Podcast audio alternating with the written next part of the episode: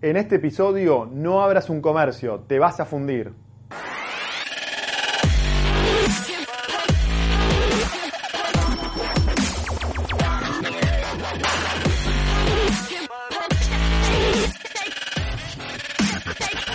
Esto es el Fede Teso Show.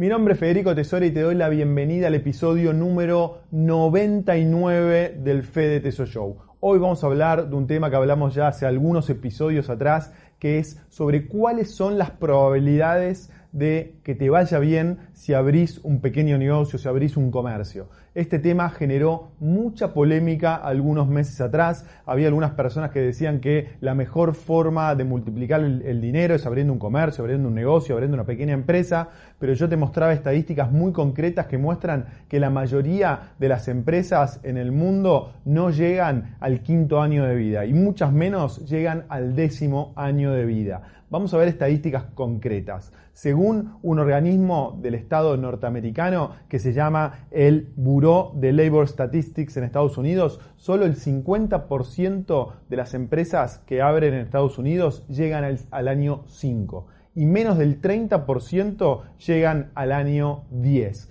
En Europa las estadísticas son mucho peores. Vamos a ver el siguiente gráfico. El siguiente gráfico muestra que, por ejemplo, en España el 29% de las empresas solo llega al año 5. En Portugal es el 39%, en Luxemburgo un poco más, 50%, en Hungría fíjense 27%, en Austria un, 55%, pero las estadísticas son realmente muy, muy malas. Y en Argentina el número, no hay estadísticas concretas, pero el número está muy en línea con lo que pasa en España. Es decir, el 70% de las empresas no llegan al año 5. Si escuchaste bien, 7 de cada 10 empresas quiebran al año 5. Por lo tanto, la probabilidad de que si vos abrís un pequeño negocio no puedas seguir operando después de los 5 años son altísimas, a pesar de lo que cree mucha gente. Y esto no solo son estadísticas. Mira, te voy a leer un comentario que me mandó uno de los, eh, una, de las personas que ven el Teso Show todas las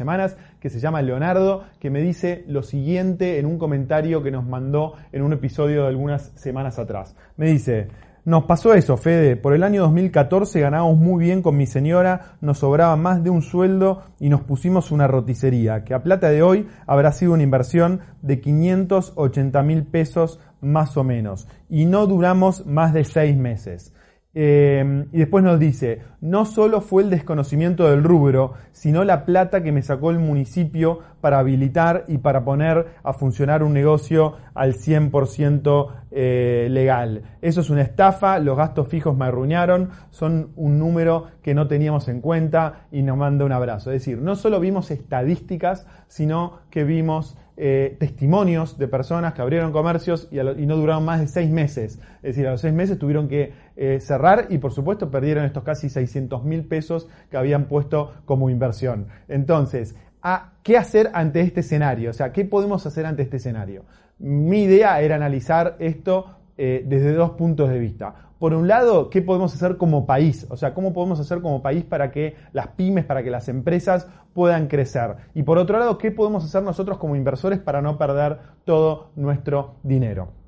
Primero les quería mostrar un gráfico que es muy interesante, que es el siguiente, que dice eh, cuál es la cantidad de habitantes que hay por cada empresa. Fíjense que en Argentina hay 2.326 habitantes por cada sociedad naciente. En, el, en, el, en Brasil 347. En los países de altos ingresos el promedio es 149. Y en Chile es 124 este, personas por cada nueva empresa. Esto quiere decir que la cantidad de empresas pymes que hay en la Argentina es bajísima. Y a pesar de esto, el 66% del empleo en la Argentina se, se crea en las pymes. Entonces, ¿cómo hacemos para que haya más pymes? Bueno, no hay, no hay mucha, mucha ciencia. Tenés que bajar los impuestos, Para bajar los impuestos tenés que bajar el gasto público y de esa manera tenés que matar las regulaciones, tenés que hacer la vida más fácil al empresario, al pequeño comerciante para que pueda subsistir, porque si tiene que pagar 80%, 90% de sus ingresos en diferentes impuestos, es imposible que pueda subsistir. Entonces,